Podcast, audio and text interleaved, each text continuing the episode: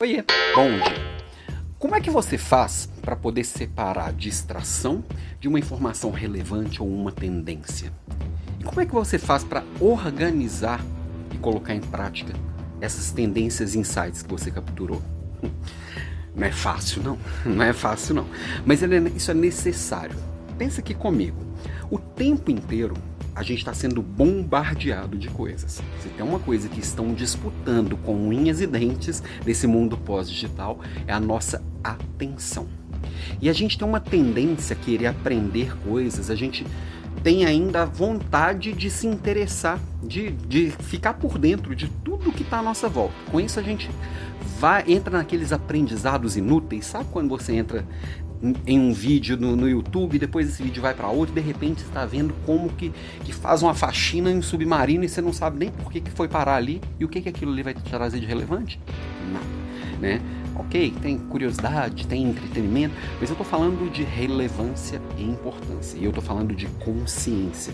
Porque a maior parte do tempo a gente está andando igual um zumbi, né? Uma parte do seu tempo, eu tenho certeza que você age igual um sonâmbulo, só repetindo as coisas, fazendo sem parar para pensar e escolher com consciência. Eu estou falando de trazer consciência às escolhas, tá? Neste mar de informação, o que, que eu vou parar realmente para prestar atenção? Porque eu lidero pessoas. Eu tenho é, a obrigação, por função e por, por lugar mesmo, e por papel no mundo e por escolha de vida, de construir novos futuros. Porque eu não, líder bom não é engolido pelo futuro, não. Líder bom constrói o futuro, constrói as tendências.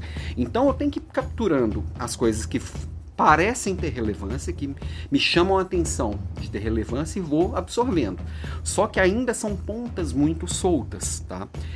E eu tenho que ter um processo e um método para ir conectando essas pontas ao que faz sentido e ao que eu trabalho hoje e ao que eu estou fazendo no presente, né?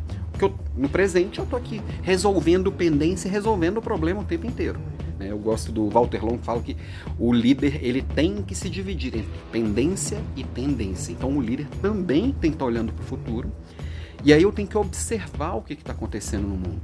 Tudo, não, até porque eu não dou conta. Então eu tenho que treinar o meu olhar para olhar para aquilo que faz sentido. E aí eu vou organizando. Tem um caderninho de insights aqui. Eu vou ler um livro.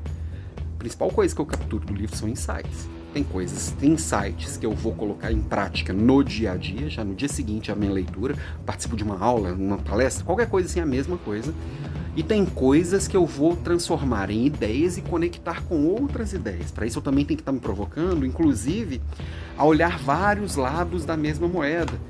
Não, hoje a gente não tem mais informação confiável, opinião confiável, tá?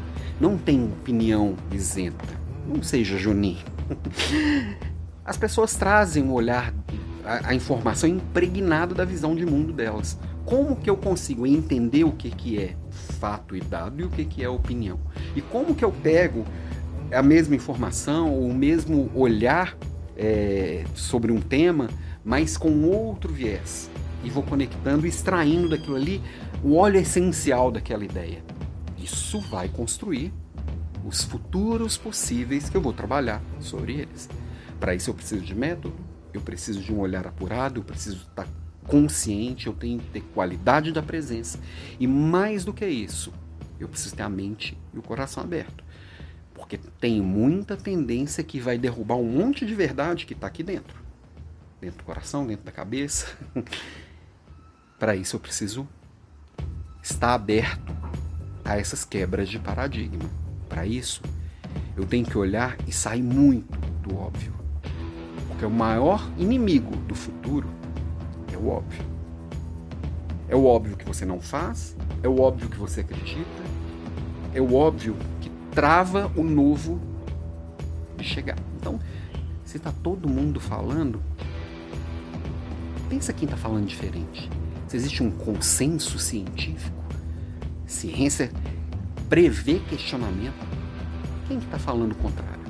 O que, é divergente? O que, é diferente? O que, ainda é ressonante? O que, ainda é controverso? Deixa eu observar aquilo ali, entender o que está por trás daquilo. Com isso eu antecipo tendência. com isso, um olhar crítico que eu vou adquirindo, quanto mais eu pratico isso, eu vou ver o que faz sentido ou não. Dá uma olhada por aí e se organiza para não se perder. Tem hora que a gente parece que vai ficar maluco. Beijo para você e até amanhã.